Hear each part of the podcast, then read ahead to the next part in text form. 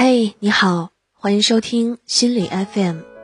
今天的音频是由一心理邀请了武汉加油北美留学生志愿团队一起写了这篇文章，给身处疫情中的普通人、医护人员、病患家属提供一些思路。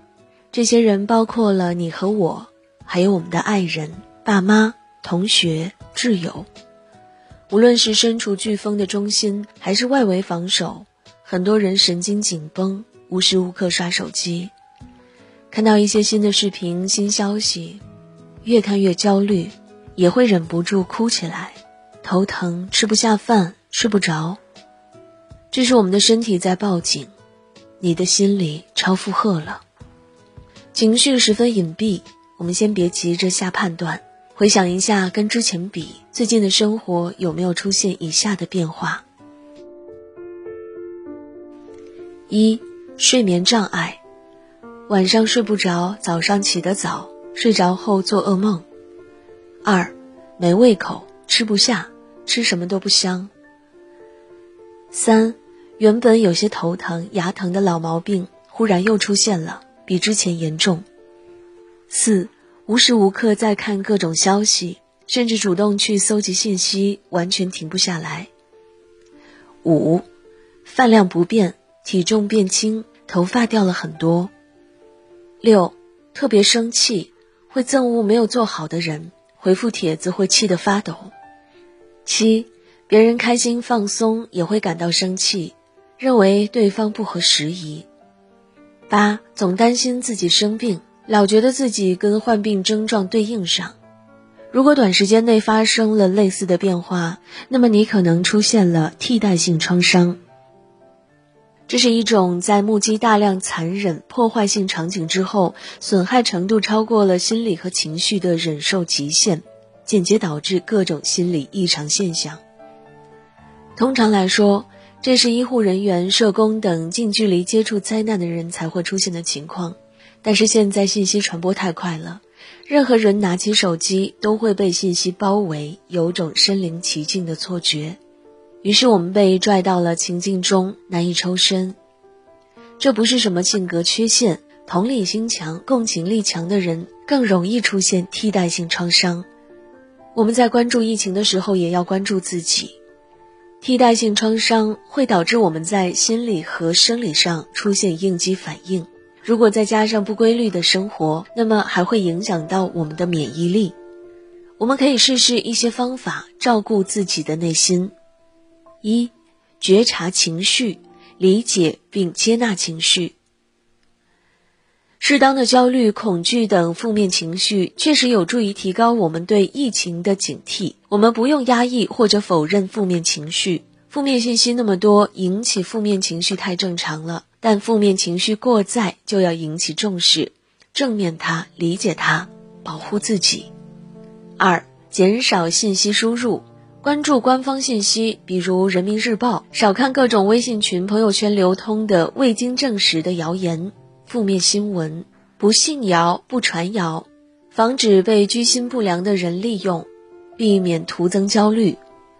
三、放下手机，正常作息。放下手机，多关注自己当下的生活，平凡的日常琐碎也会给予我们前行的力量。照顾好了自己，以后需要时，我们才有更多的能力去帮助更多。四，减少自责，娱乐不可耻，适度的娱乐可以帮助缓解情绪，帮助我们脱离大量的恐慌和焦虑。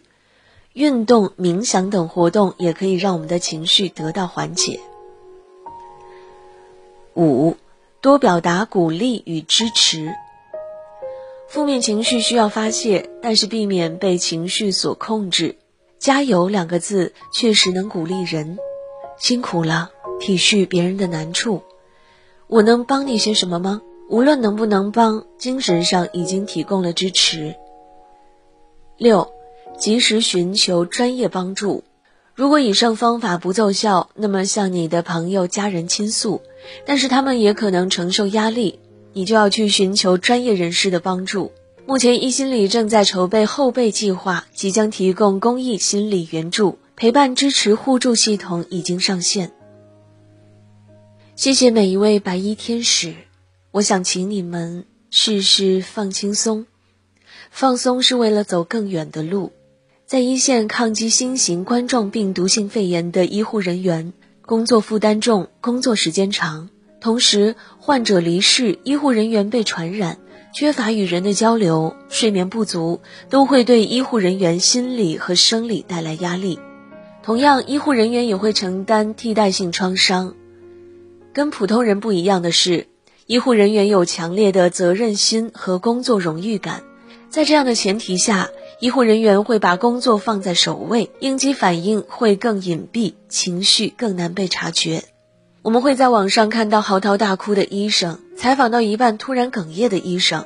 我们没发现情绪一直都在，当累积到一定程度的时候，理性再也压抑不住情绪，这时候看起来似乎太情绪化了。不是的，情绪没有错，这是情绪在帮助我们内心减压。医护人员的条件有限，可以主动向社会支持系统寻求帮助。一、聊工作以外的事，跟家人朋友聊一些与工作无关的事情，最好是自己喜欢的事。除了工作，还有很多美好的事情等着我们，要看到更大的世界。二、主动倾诉，放心谈论自己的感受，不安全、不开心都可以谈，谈论可以缓解情绪。并且家人朋友的鼓励会让你感到被支持、被理解，甚至把恐惧写下来或者大声说出来，也是一个不错的方式。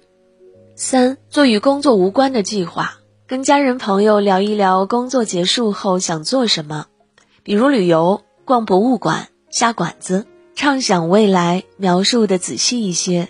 你知道，现在不代表一切，未来会好的。四。寻求专业帮助。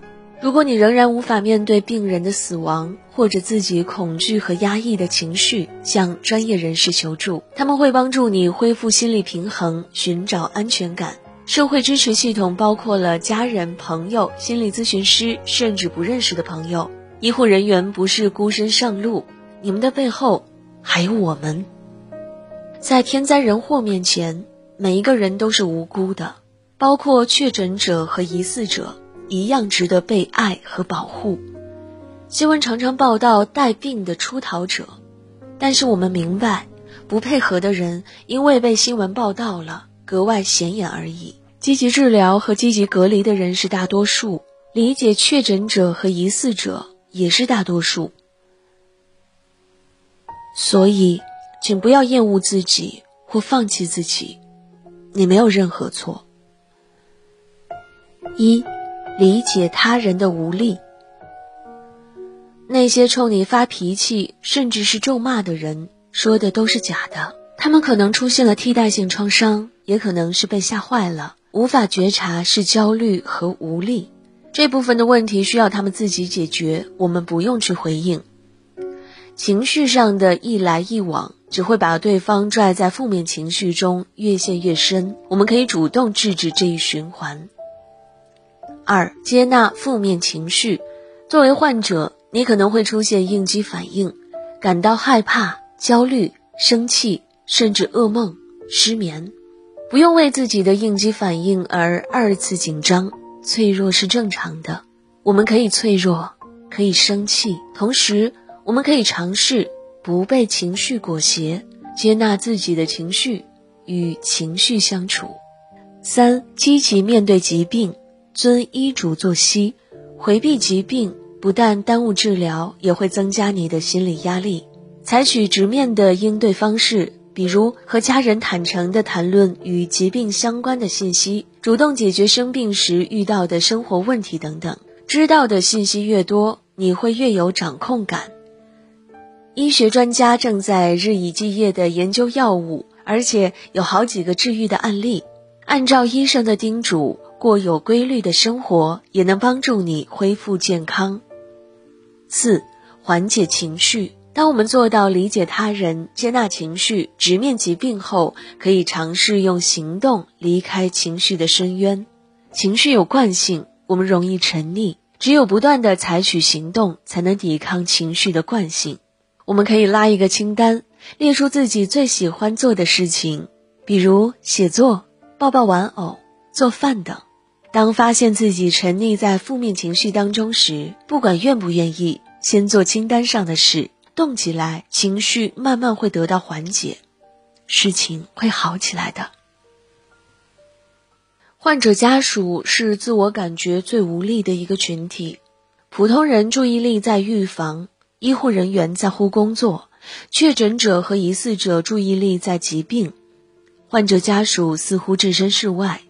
又似乎脱不了关系，反而处于一个尴尬的位置，难以给自己定位。同时，家属担心自己会不会染病，也担心患者的病况，双份的焦虑。家属是患者的定海神针，如常生活和柔软相处，可以给家庭成员提供最大的心理支持。面对患者，一多表达关心和支持。不用担心防护的问题，医生会比我们更专业，会给出专业指导。保护自己的同时，也要照顾患者的情绪。二，多谈谈家庭中的生活趣事，给紧张的心情松松绑。三，学会倾听，倾听病患的倾诉，倾听他们的恐慌和焦虑，他们需要一个情绪的出口，并不是需要我们提供建议。身为家属。一戴好口罩，及时消毒，该隔离隔离。与患者的接触不是亲情的体现，而是对自己和他人的不负责任。二，如果心理压力过重，做些运动，找朋友倾诉，但是不要在患者面前二次传播负面情绪。好心情有助于康复。三，如果心理压力无法疏导，向专业人士求助。我们身在暗夜。终能迎来曙光。这里是心理 FM，我是主播杨朵儿，世界和我爱着你。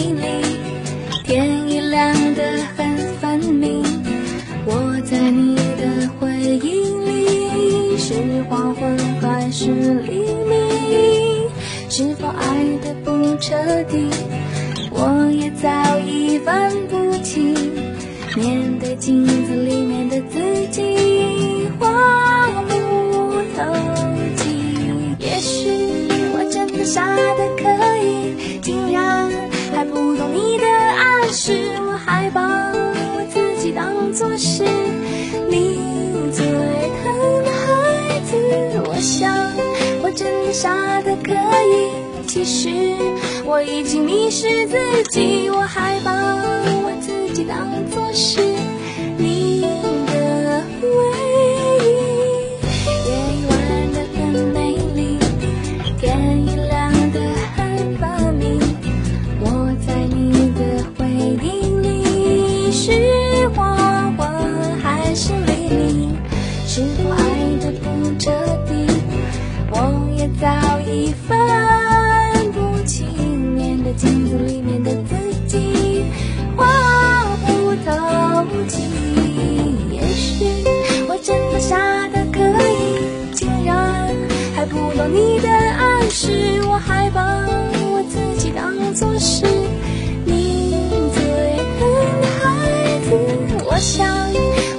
傻的傻得可以，其实我已经迷失自己，我还